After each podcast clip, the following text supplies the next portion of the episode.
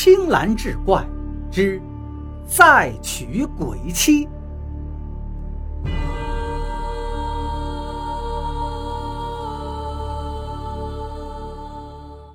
话说明万历年间，景德镇有一位富商叫吴伦，从他祖辈开始就经营豆腐店，后来在城里开了三家分店。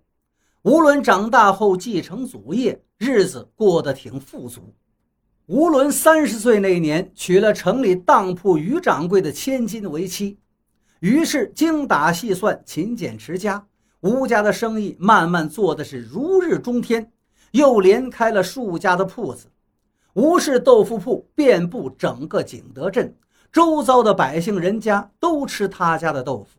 可是好景不长，于是因为劳累过度，偶感风寒就病倒了，再也没起来。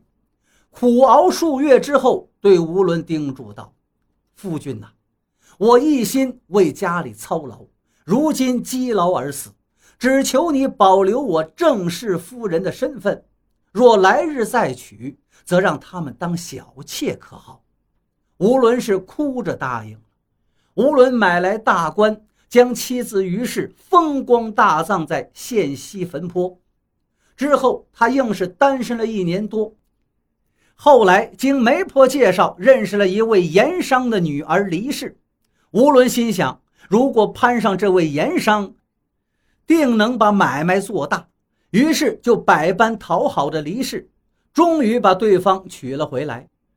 想着前妻已死，就答应让黎氏做正室夫人，以讨她欢心。婚后，这黎氏同样是精明能干，可是生意却从此一落千丈。半年之后，竟亏损关闭了不少的店铺。吴伦眼看着祖业要毁在自己手里，是心急如焚，到处拜庙求菩萨。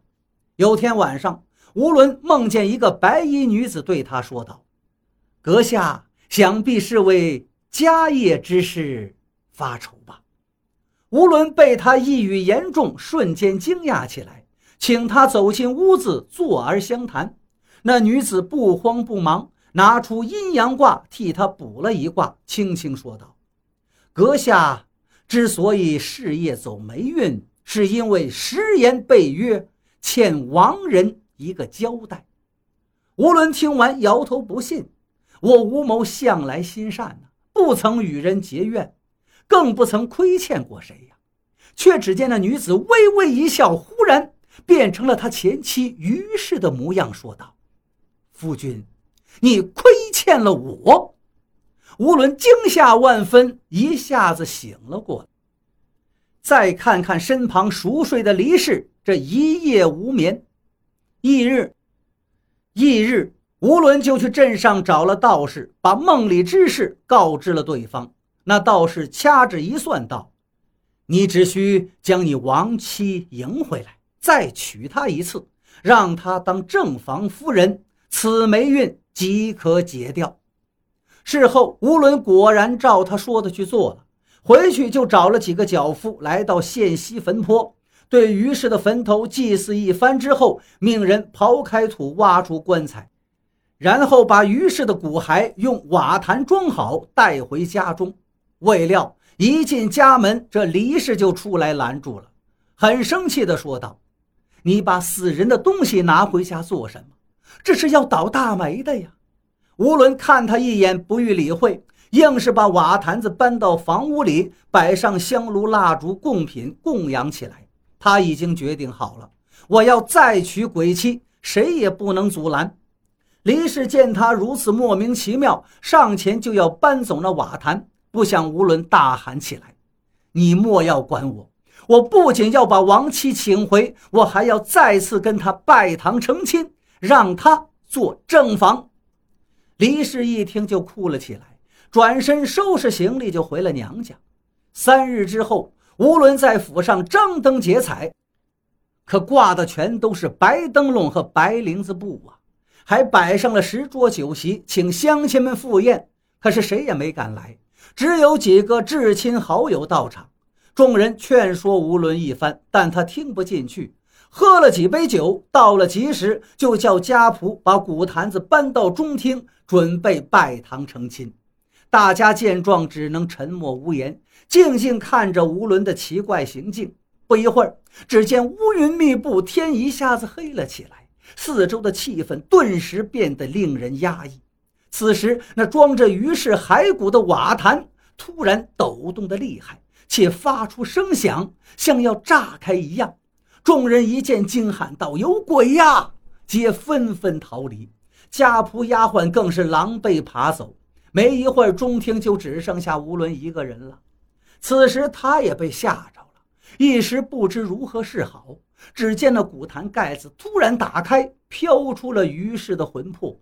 他凄凄切切地说道：“夫君呐，我托梦于你，并非要你重新把我挖出来再结婚的。”我只是想提醒你，答应过我的事情不要忘记罢了。吴伦听完，唯唯诺诺说道：“我是听那算命的道士说的，方才把你迎回，再给你正房之名，以求你保佑咱家生意兴隆啊。”那于是则说：“你不要听那道士胡言，如今看你这样，感受到了你的心意。”奴家我已经了无遗憾，这就准备投胎去了。吴伦听完，指天发誓道：“都怪我一时糊涂啊，贤妻呀，忘记当初答应你的事情是我之错。从今之后，我再不立正房。”于是道：“你我夫妻缘分已尽，不必强续姻缘，冥婚就不用结了。”你把我重新安葬好就行。说罢，缓缓沉入地底，消失不见了。吴伦也不再拜堂，急忙找来人帮忙，又把于氏的遗骸重新葬回。数日之后，吴伦带着人跑到县上找那算命道士，狠狠地斥责了一番，数落他胡说八道，差点叫自己结冥婚被人取笑。老道士无地自容，低头不语。后来，吴伦的豆腐房生意渐渐有了起色，分店开了十几家。他去接黎氏回来做妾，黎氏不愿，吴伦气得当场一纸休书将他休了。再后来，吴伦又取得四房美妾，但他始终没让这些妾室做正房，称只是为了悼念亡妻于氏。